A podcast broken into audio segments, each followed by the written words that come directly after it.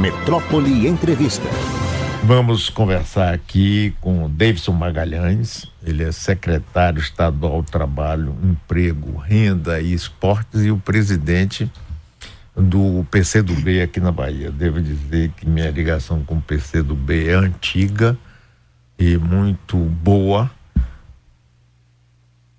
Haroldo Lima, Lides da Mata, PCdoB, Jane Vasconcelos, grande querida, vereadora, médica, Péricles Souza e tantos outros, rapaz. Nós tivemos primeiro um embate quando eu era prefeito biônico e o quebra-quebra, fantástico. Eu estava ali, era Você estudante. Também, né? Pois é, Haroldo teve aqui, teve aqui. numa entrevista comigo, de Haroldo, conte esse negócio do quebra-quebra. Ele ficou assim, rapaz. Não, rapaz, pode falar tudo, não, não, não Já não prescreveu, tem... né? É, não, é, rapaz, e a história é história, não adianta é. de querer reescrever, não, é, não adianta. Então, rapaz, foi muito bom. E Haroldo era uma figura realmente fantástica. Você sabe, inclusive, quando eu é, postulei ser candidato por eleição direta em 1985 à Prefeitura de Salvador, os primeiros que me apoiaram foi Haroldo Lima e Chico Pinto uhum. e Elson Soares, que faziam na época a, a tendência, tendência, popular. Né? Pois é, então a nossa ligação sempre foi grande de admiração e respeito. E aí, Davidson, como vai você? Tudo bem? Tudo bem, bom dia Mário Kertz, bom dia Nardelli, bom dia Daniel, bom dia Aragão, bom dia a todos, é um prazer estar aqui no seu programa. Estava relembrando que a participação do PCdoB no seu governo Sim. foi o primeiro debate nosso de participação em governo. porque naquela época era um tabu participar em governos, é. os comunistas participarem em governo. É e a gente participou com Carlos Valadares, que era, parece que era na Defesa Civil. Sim. E, e, Newton, e Newton Vasconcelos. Secretário de Serviços Públicos. Serviço pois Público. É. É, muito tempo. Eu participei do quebra-quebra, era estudante. tá vendo aí? A história viva Eu aqui, era, né? era estudante naquela época, mas é um prazer estar aqui. Inclusive, na época também, é, Luiz Caetano era Caetano? do PC do B, é, mas não podia aparecer porque não era legalizado. Ele foi candidato pelo MDB. MDB. Em, é. em, Camaçaria, fui fazer comício para ele lá. Eu cheguei com o Caetano, nós fomos lá, montamos um cursinho pré-vestibular. Eu fui dar aula de história, eu, Olival, para a ida de Caetano, naquela época transferido lá para Camaçari para construir o partido lá. E, aí, em 82, eu fui para Itabuna para construir o partido lá. Era estudante. É uma história importante, muito, muito boa, né? Reviver. É, sempre é bom mesmo. Davidson, agora nós estamos vivendo no Brasil e na Bahia momentos assim difíceis de um lado, mas também auspiciosos de outro, com a eleição de Lula e com essa mudança do clima geral no Brasil. Mas a gente, esse problema da violência, por exemplo, é uma coisa, rapaz, e eu acho, não sei, quero fazer uma pergunta a você. Isso parece que vai ser assim um, o ponto principal da oposição que vai ser usada e abusada na próxima eleição. O que é que acha? Eleições municipais. Olha, eu acho que é um tema que precisa ser tratado no Brasil e ser tratado, eu acho que do ponto de vista mais sistêmico e não localizado. Primeiro, nós estamos agora no, nesses 12 meses a Bahia, por exemplo, no que diz respeito a emprego, nós tivemos um saldo de 83 mil empregos formais. Agora, de novo, a Bahia já é o oitavo estado maior do Nordeste em geração de emprego e renda. Estão fazendo muito investimento. Né? O governo do estado fez maior investimento, porque geração de emprego e renda é fundamental é, no que diz respeito a, a, a você ter um espaço social para engajamento dessa juventude. Trabalho de cultura, esporte, tudo isso são ações importantes. Acho que nós temos. Primeiro, a política de encarceramento, Mário, que eu acho que precisa ser debatida essa questão do combate às drogas, a forma com que se dá o combate às drogas. Se nós formos pegar nos últimos 30 anos a formação dessas, desses grupos, é, esses grupos é, criminosos, essas organizações criminosas, tem a ver com a política do encarceramento. O Brasil passou a ser o terceiro país em encarceramento no mundo. Olha, nós, nós, nós, os Estados Unidos, a China, e o Brasil está muito pertinho da China, ultrapassou a Rússia. É um encarceramento muito grande. Essa política de encarceramento, na verdade, vai recrutando pessoas para a, o sistema criminoso, as organizações criminosas. Quando a gente vai ler, eu tive, eu fui, eu fui da comissão é, parlamentar, fui deputado federal e fui da comissão parlamentar contra o genocídio de jovens negros. E nessa oportunidade eu viajei pelo Brasil e tive oportunidade de conhecer assim a formação, de ler, estudar algumas formações desses grupos criminosos. Tem muito a ver com essa política de encarceramento, porque para sobreviver nessa estrutura penitenciária do Brasil, lembrem do, do, da, do massacre do Carandiru de lá para cá, para sobreviver termina as pessoas que entram por um delito simples se transformando em membros da organização criminal para sobreviver naquele estado porque a gente agora, eu digo sempre assim, que um dos exemplos da modernidade era punir a liberdade e não punir o corpo como fazia na Idade Média. Nós estamos punindo o corpo de novo. Quando a pessoa entra no sistema penitenciário brasileiro, a gente sabe da, da desumanidade que esse sistema acarreta. Então eu acho que nós temos o problema da política de encarceramento. Essa política de combate a drogas é uma política, na minha opinião, que termina por favorecer o negócio da, da, da, das grandes organizações criminosas. Então nós temos uma política complexa. Isso deve ser encarado de maneira federal. Né? E além dos estados, municípios, não, não dá para, não é uma posição simples. O que nós estamos ocorrendo agora na Bahia está claro um grande movimento de porque eu estava conversando com um oficial essa semana, é, ele estava me dizendo, olha, a polícia no Rio, aqui na Bahia, a polícia entra em qualquer em qualquer comunidade se vai a forma com que entra é outra discussão, né? E é um processo de aperfeiçoamento que nós precisamos fazer. Mas ela diz o seguinte: no Rio não é assim. Tem lugares já que são que você não tem condições de, de entrar. Então, além da presença do Estado, nós precisamos ter. Nós tivemos uns quatro anos que houve um incentivo a esse tipo de política da violência, a compra de armas, a liberação de, de, de armas, o, o, incentivo à própria violência, à própria reação individual.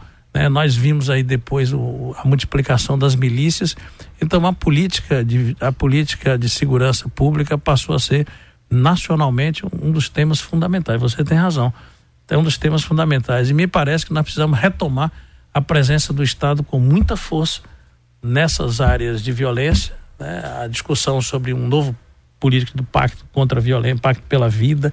Eu acho que é importante nós chegarmos com políticas públicas de ocupação de fato nesses municípios, nesses, nesses, nesses territórios dominados, que eu acho que isso aí é um instrumento importante. E não, não devemos nem nos intimidar, nem nos deixar é, levar pelo caldo de violência para atingir os direitos humanos. Eu acho que a gente tem que ter um equilíbrio, porque a, a, a violência pela violência, a reação a essa violência precisa ser com fortalecimento da cidadania. Nós temos que ter uma mobilização da sociedade para isso.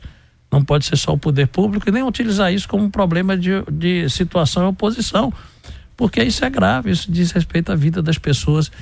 E nós temos que sair do palanque para tratar de certas questões que são questões fundamentais da vida do cidadão. Ô, Davidson, é, é, eu concordo com você. Acho que essa, essa política de encarceramento e de, de, de em relação às drogas, agora é difícil mudar isso, né? Um congresso conservador como o nosso, né? E o presidente Lula tendo que navegar com, sabe, como se estivesse pisando em ovos, você sabe que sempre há um perigo de é, vamos por aqui e tá, né? É, agora é, é, complicado esse negócio, né? Como manter o equilíbrio. Uma coisa que me preocupou, inclusive eu já falei aqui logo no início, é os meios de comunicação usando essa violência que é real, a gente não pode esconder, nem deve esconder, mas usando como uma forma de você criar um ambiente politicamente favorável a um determinado grupo em de, detrimento de outro. Eu acho isso uma maluquice. Eu estava lembrando aqui, César Borges, governador, greve da Polícia Militar. Eu estava aqui direto, de plantão direto. De repente chega a notícia. Um arrastão na sede do Bradesco, da Pituba, entraram, mataram, fizeram eu não deixar passar, mano, vamos checar, vamos ver se não era nada, não tinha acontecido. Quer dizer, tem muita gente que navega. Eu estava assistindo aqui na televisão, aqui na TV que é da Globo afiliada, TV Bahia, mais de 20 minutos, assim, o tempo todo, mostrando violência aqui, mostrando violência. Tudo bem que mostre, a gente não pode estar tá escondendo, mas também você criar um clima. Por exemplo, estava circulando é, no dia que teve o problema de Calabar, antes de ontem, né? É, uma. Não saia de casa. Decretaram toque de recolher. Como é que decreta o toque de recolher na Barra, na Pituba, na Barra, na Graça? é, na federação e muita gente fica com medo mesmo, não sai de casa. Esse negócio que é complicado de combater também, né? É, uma coisa é você informar, mas hoje, se a gente pega, é, com raras exceções, vocês aqui são uma delas, a gente pega os meios de comunicação, é, você torce assim, só sai sangue. Quer dizer, você vai criando também um, um clima de uma sensação de insegurança, promovendo certos atos aí, dando eh, dando divulgação e fortalecimento a um, de uma maneira, na minha opinião, equivocada, porque não, não, não adianta, você pega os investimentos da Bahia em relação à segurança pública são muito grandes. Então não é só investimento da polícia, então nós temos um, um que fazer toda uma política de, de contenção do armamento, de circulação do armamento. Eu acho que se não fizer uma discussão muito séria sobre as políticas em relação à questão das drogas, você tem razão, a correlação de forças que foi implantada lá fora eh, no, no, passado, tinha um debate o seguinte, o um debate contra os criminosos, mas o que aconteceu no Rio? Aconteceu no Rio a substituição do crime organizado por outro tipo de crime organizado que são as milícias. E essa é muito pior, porque ainda tem, tem ainda uma relação muito forte com o aparelho de segurança do Estado. Então, eu acho que é um debate que está posto no Brasil hoje. Eu acho que o, que o presidente Lula está atento a isso. Eu bom, tenho muita, muita relação com o, o, ministro da Justiça, que é o Flávio Dino, que foi inclusive do, do PCdoB, foi governador lá do Maranhão. E a última vez que eu encontrei com ele, ele estava exatamente falando sobre isso. Nós precisamos ter uma política de segurança, um sistema de segurança integrado na, no Brasil, para que a gente possa avançar na inteligência no desarmar desses, dessas, dessas estruturas criminosas, mas ao mesmo tempo, se nós mudarmos estruturalmente essa visão da política do encarceramento e da política de combate às drogas, como fazer isso, eu acho é muito difícil a gente sair dessa desse é, é como se o ca, cachorro estivesse correndo atrás do rabo em relação porque você veja melhorou vão estão melhorando as condições sociais até no governo Lula você lembra que nós tínhamos uma. saímos do mapa da fome, desemprego lá embaixo, mesmo assim a violência ainda se mantinha muito firme em alguns estados e principalmente nós vimos um, um, uma crise no, na, na, segurança de São Paulo, depois vimos uma crise no Rio Grande do Norte, depois vimos uma crise no Ceará e estavam relacionados exatamente a deslocamento de grupos entre, entre a ocupação das facções nessa, nessa, nesses territórios. Então acho que nós estamos passando uma fase difícil mas eu acho que a, as medidas que estão sendo adotadas e a, e a, a mobilização da sociedade é fundamental para nós contermos e superarmos essa limitação nacional que é a questão da violência. Agora, eu estou conversando com o Davidson Magalhães, ele é secretário de Estado de Trabalho, Emprego, Renda e Esportes. Fale um pouco agora sobre os seus principais projetos na sua secretaria. Mário, no ano, desde o ano passado, que eu continuei, no, eu fui do governo Rui Costa e agora nós estamos fazendo o maior investimento na área de esporte. Primeiro, a Bahia é destaque nacional em relação à área do esporte. É o único estado que tem um sistema de esporte que envolve políticas públicas, desde a inclusão social através do esporte. Nós temos o maior programa esportivo do país, que é chamado Esporte por Toda Parte. São 120 núcleos no estado, 120 núcleos no estado, cada núcleo desse com 300 pessoas né, desenvolvendo trabalhos em quatro modalidades esportivas nos diversos territórios de identidade da Bahia.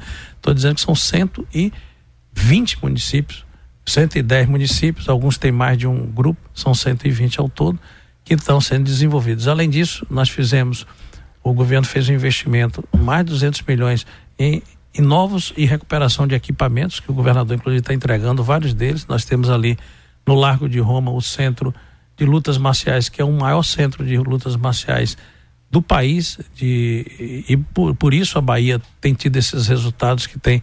Se tirarem as medalhas dos baianos, o Brasil vai cair bastante das últimas Olimpíadas. Então nós temos uma política de inclusão social, uma política de esporte eh, educacional forte em parceria com a Secretaria de Educação. Fizemos aqui, realizamos o maior é, é, é, campeonato universitário né, do Brasil, né, entre foi, foi realizado foi a maior versão do, do campeonato brasileiro entre os estudantes universitários e temos um programa de, de também alto rendimento. Não é à toa que saiu daqui Alan do Carmo, que saiu daqui Marcela, que saiu daqui é, o nosso o nosso é, Isaquias todos eles passaram, grande parte deles passaram por programas de iniciação esportiva e programas de alto rendimento, como Faz Atleta, como o Bolsa Atleta. Então nós estamos bem na área do esporte, desenvolvendo. Agora vamos trazer provavelmente a Copa do Mundo de futsal para cá. Estamos discutindo com o nosso baiano Edinaldo Rodrigues a questão do espaço para a Copa do Mundo do, de, futebol feminino. Então a Bahia tem sido um destaque nisso. Na geração de emprego e renda, nós estamos fazendo programas inéditos. Nós temos aí, Mário, até depois era bom ter uma oportunidade de discutir. A Bahia tem 700 mil mês, mais de 700 mil mês. Nós lançamos um programa Bahia MEI, que é pela internet. Nós lançamos, já temos 12 mil pessoas, 12 meses acompanhando, são cursos de qualificação, acompanhamento na área de finanças, acompanhamento na área de regularização tributária.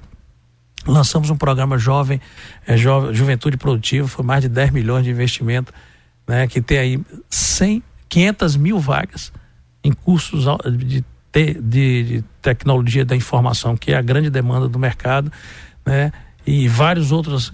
Nós temos qualificação profissional nos 417 municípios da Bahia. Todos os municípios da Bahia foram agraciados, então nós temos uma política para geração de emprego e renda, a força do artesanato, criamos aí a marca do artesanato da Bahia, estamos levando o artesanato da Bahia agora para fora do país, Vamos trazer no mês de março o primeiro evento do artesanato do Brasil, que é, é o, o, o, Circuito Brasileiro do Artesanato, nós vamos fazer aqui na Bahia. E então nós, então nós temos uma política de qualificação profissional, de apoio empreendedorismo muito forte e né, o resultado aí da geração de emprego e renda. Então é uma secretaria diversa e que a gente tem despontado aí com a economia solidária, o melhor trabalho de economia solidária do país que está sendo desenvolvido aqui na Bahia. A Bahia é modelo nesse sentido. Então acho que nós temos feito aí o nosso recado, dado nosso recado aí na área de geração de emprego e renda e com os novos investimentos, aí, energia eólica chegou na Bahia. Nós temos qualificação para essas empresas. Agora, BID, nós vamos estar relacionado também para fazer qualificação profissional direcionada aí para a área de emprego e renda. Davidson Magalhães, além de secretário, é o presidente do PCdoB. Tem um ouvinte aqui perguntando se o nosso querido Bobo será candidato a prefeito de Senhor do Bonfim? Olha, é um, é um dos pré-candidatos. E, e pelas pesquisas que nós fizemos, o melhor candidato para enfrentamento lá do grupo do nosso governador, é, liderado pelo nosso governador Jerônimo, para enfrentamento. Bobo está disposto, desde que haja unidade em torno do nome dele. Ele, Ele pode figura. Ser... Gosto muito dele. Ele só é. tem um defeito, ser Bahia, mas tudo bem. Ah, não venha com essa Nada não. dele gostou, né? Davidson, sábado houve uma reunião do comitê político do, do conselho, né? É, do conselho político. O que é que vocês resolveram lá? Como é que vocês vão enfrentar a eleição do próximo ano aqui em todos os municípios da Bahia. Olha, Mário, foi, uma, foi um, uma reunião importante, né? Teve a presença, inclusive, dos dois senadores, né? Jacques Wagner e Alta Alencar. O governador, nessa oportunidade, fez uma apresentação dos, do primeiro semestre do governo, balanço do governo, pesquisas, é, ações do governo e depois discutimos a tática eleitoral. Olha, eu, a, nós temos um fato inédito, nós vamos passar para 20 anos de vitórias eleitorais no governo do estado da Bahia. É, agora nós precisamos fazer uma observação que dessas, nessa, nessa última eleição, dos 18 maiores municípios da Bahia, nós só ganhamos em dois. E quando você faz um, um gráfico, tem um gráfico aqui interessante que na primeira eleição de Wagner, Wagner não tinha nem 30 prefeituras, mas ganhou nos grandes, nos grandes colégios eleitorais. E é claro que nós, é, é nos, nos chama atenção porque esses grandes colégios eleitorais, eles na verdade têm um peso político muito grande. É onde está o eleitorado mais organizado, mais movimentado, mais mobilizado politicamente e que nós precisamos retomar a hegemonia política disso. Eu acho que esse aqui foi um dos centros do debate. Nessa, nessa, é claro que o governador definiu que é o coordenador do processo, definiu uma linha geral, de buscar a unidade do grupo, que eu acho fundamental, foi essa unidade que permitiu nós ficarmos aí, é, temos cinco eleições, porque à medida, na, na primeira eleição o MDB se afastou, aí depois veio o PP. Na segunda, nessa, nessa trajetória, o PP se afastou, veio o MDB de, de novo. E então, mas nós temos montado, mantido um núcleo político bem amplo em torno da, além da esquerda, um torno, então isso é fundamental para ganhar as eleições. Eu acho que foi um, o resultado do Nordeste em relação ao Sudeste e o Sul.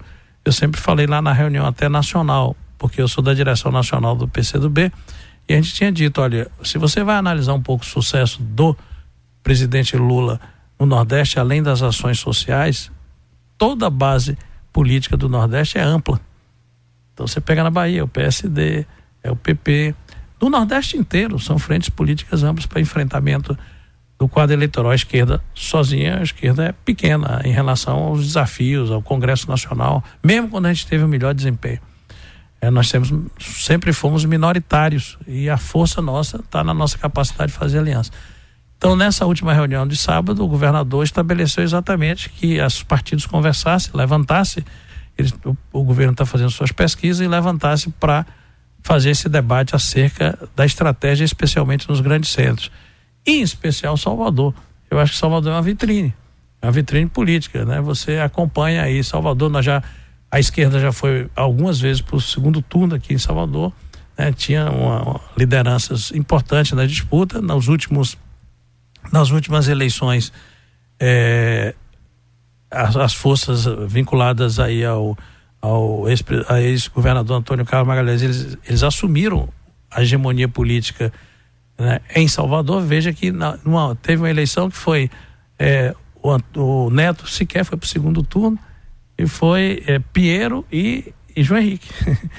então nós precisamos retomar essa, essa hegemonia política. Sim, mas a impressão que eu tinha, e aqui falei algumas vezes, era de que o governo, o governo do estado, as forças em torno do PT tinham dito assim, não, a prefeitura e algumas cidades ficam com eles mesmo, e nós temos o Estado e, e a maioria dos votos, no, como aconteceu na última eleição, que na realidade foi uma inversão. Você lembra que Exatamente. antigamente as forças carlistas ganhavam nos grotões na e a esquerda, menores, é. PT, etc., ganhavam só nas grandes cidades. Aí houve essa inversão.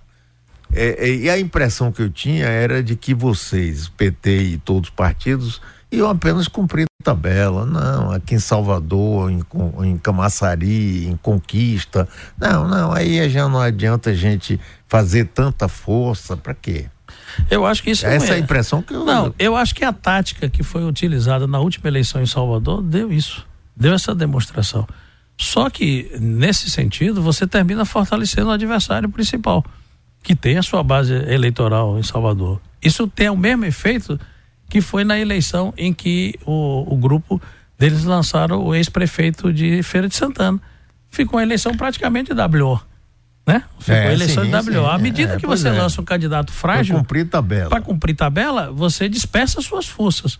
Então, nós não. Né, é, essa tática que foi utilizada na última eleição foi uma tática extremamente equivocada, que deu uma sinalização de dispersão, que deu uma de, sinalização de enfraquecimento de dispersão do grupo. E foi cada um cuidando de si. E aí teve o resultado que teve, um resultado que sequer teve segundo turno em Salvador. Né? E, e isso é, perpassou também o resultado da última eleição. Quer dizer, veja que na eleição passada a, a, a hegemonia do grupo em Salvador, a frente que foi colocada em Salvador foi muito grande. E, e, você não vai mantendo. Do primeiro para o segundo turno, do primeiro segundo, aumentou, aumentou muito a votação aumentou de Neto muito a votação. Ou seja, você não vai manter a hegemonia com base nos pequenos municípios. Isso não tem sustentabilidade. Então nós defendemos, nós do PCdoB, e estamos discutindo isso na, na, na, federação, e o governador apresentou isso, inclusive, que quer fazer o debate até esse mês de setembro, né, mais tardar o mês de outubro, ou seja, um ano da eleição, para preparar de fato um candidato. Porque o que aconteceu na última eleição? O governo tinha muitas ações em Salvador, muitas ações, mudou. Você conhece mais Salvador do que eu, foi prefeito e tudo. Ah, quem passa em Salvador há 10 anos atrás e vem agora, teve um amigo meu do Rio Grande do Sul que teve aqui recentemente, disse, rapaz, eu não conheci Salvador, de metrô, toda, tá toda diferente. Tem a ver com, com as obras estruturantes do governo do estado que não conseguiu capitalizar. Sim, mas é porque sai com aquela teoria, inclusive, que vem de Wagner, de ter três candidatos para forçar tá, um segundo tá, turno. Mas não é um força porque equívoco. não força porque não mostra competitividade de nenhum, fragiliza ah. suas forças e não movimenta e o inimigo já já está claro. Então você tem lideranças que terminam sendo é, aglutinados, polarizados pelo, pelo, pelo candidato adversário, porque, ah, não, não vão ganhar, não, você já viu que não vai ganhar. É assim que faz a política. É. Né? A força de atração é a, a, a, a, expectativa de poder. Então, eu acho que na Bahia, e especialmente Salvador, e o governador, eu chamei a atenção na última reunião, que tem a ver com a posição do governador, de nós botarmos um candidato competitivo em Salvador, um candidato, uma candidata competitiva em Salvador. Não adianta vir com coisas de, coisas de última hora para ser construído num processo eleitoral. E não me venham fazer comparação disso com, com Jerônimo. Não é a mesma coisa. Porque nós éramos hegemônicos no Estado. Ou seja, a máquina pública, a ação do governador Rui estava muito forte no Estado. Mesmo em Salvador estava muito forte. Ou seja, ele tinha um handicap para apresentar de um candidato. Né? E, e o Jerônimo vinha como um candidato é, ungido por essa máquina e com a votação de Lula casado, que não será, não terá eleição nacional nesse momento agora, vai ser eleição localizada. E vai ser de qualquer jeito, Davis, não sei se você concorda, vai ser uma, uma se mesmo vocês tendo um candidato unificado e tal e tal, vai ser uma disputa grande, porque Bruno Reis vem com uma, uma preferência, Exatamente. grande e, chance e, de reeleger. E o candidato à reeleição dificilmente ele perde, né? É, a não ser que esteja é. muito ruim e não esteja presente na cidade, o que não é o caso aqui. Não é o caso de Não é o caso aqui é. município, do município de Salvador. Então nós temos uma disputa mesmo porque eles capitalizaram muito, muitas obras do governo do estado, porque tinha gente lá na ponta dizendo. Então você faz um viaduto, o cara bota um campo de futebol desse tamanho que o investimento é 10%, junto, vai lá, inaugura, faz uma festa danada, todo mundo fica parecendo que o viaduto é também de, é seu, é, é obra sua. Então nós defendemos aqui, a, é, o PCdoB tem o nome de Olívia, o nome nosso dentro da federação é muito mais forte. Nós fomos a, a, a deputado entre federal e estadual da do grupo de apoio a, a Jerônimo, é a mais forte em Salvador. Mais forte. Veja que ela teve 56 mil votos para deputado estadual, que é mais difícil que ter voto para federal. A, é, a, segunda mais votada, quer dizer, em relação a ela, foi Lides com 51 mil. E para federal você sabe que é mais fácil é mais ter fácil, voto né? para estadual porque tem mais candidatos. Então nós não podemos, se, tem que ter candidatos competitivos. Né? Eu acho que tem, foi lançado aí o nome de outros candidatos, né? um já desistiu, tem o nome de Robson, é, que aí não tem o mesmo peso que Olívia tem é, em Salvador e, e tem o nome também do, do vice-governador que por si só já é uma referência, é vice-governador. Né? Ele saiu aí da coordenação do carnaval, ou seja, está com atuação, foi presidente da Câmara de Salvador. Então, eu, a, a, eu acho, a sensação que eu tenho é que as expectativas é que a gente, primeiro, nós vamos apoiar uma candidatura única, não dá para dispersar. Segundo, critério. Isso é uma mudança importante. grande postura importante. É, e esse eu acho que o governador está muito atento a isso nos grandes centros. Salvador, Feira de Santana, Camaçari, Lauro de Freitas, Itabuna, Ilhéus, Conquista, né? São cidades, Juazeiro, foram cidades que nós perdemos as eleições, grande parte delas, exceto Itabuna e Ilhéus. Mas as outras nós perdemos. Perdemos, que eu digo, é, não só de governador, mas não temos os prefeitos alinhados, exceto Lauro de Freitas aí, Itabuna e Ilhéus. Então nós precisamos ganhar essas eleições, porque essas pavimentam 2026, não é automático. Mas vamos supor, se nós temos uma eleição renhida em Salvador e ganha uma parte desses centros, eu acho que o nosso adversário sequer será candidato em 2026. É óbvio que não vai sair de novo para a candidatura para se expor, como não saiu da outra pra, com Rui. Porque no pique que Jerônimo está, um conjunto de obras que estão postos aí. Jerônimo já visitou 110 municípios em, um, em seis meses. A gente fica brincando que Rui Costa era acordado pelo galo, ele acorda o galo. Os secretários, inclusive, estavam brincando com ele que vai entrar na, no Ministério do Trabalho por causa de trabalho, exigindo trabalho decente, porque ninguém descansa. O homem trabalha demais. Então, mas com esse pique, com o volume de obras que tem, e se ganha as eleições na, nos principais centros, tem uma eleição disputada ou ganha Salvador, mas mesmo que tenha eleição disputada, cresce o nosso, o nosso garcife eleitoral em Salvador, a eleição disputadíssima, mas disputa a eleição, vem para disputar, para ganhar. É, você tem um quadro em 2026 muito mais tranquilo.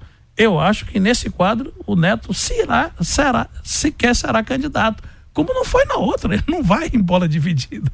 Ele só foi na última porque tinha na pesquisa 40 e tá, chegou a ter 60%. Né? O Jerônimo saiu de, de 5, 6 e, e foi uma, uma vitória avassaladora. Então, eu acho que nós temos que pensar nessa tática eleitoral em Salvador, levando em consideração porque ela é vitrine. Se nós saímos fragmentados em Salvador, se nós não tivermos um candidato competidor, uma candidata ou um candidato competitivo em Salvador, que, que demonstre para a cidade que vai disputar, eu acho que isso é, termina é, sinalizando no Estado uma dispersão das nossas forças e criando dificuldade para 2026. Muito bem, Davidson, um prazer estar aqui com você, viu? Um uhum. abraço. Espero que a gente volte a conversar outras vezes. Bom dia. Ah, muito obrigado pela oportunidade e, e é sempre bom estar aqui desejar a todos aí, nós já viemos do 2 de julho e agora o 7 de setembro, né? Que foi o grito, aqui foi a consolidação. um abraço, obrigado.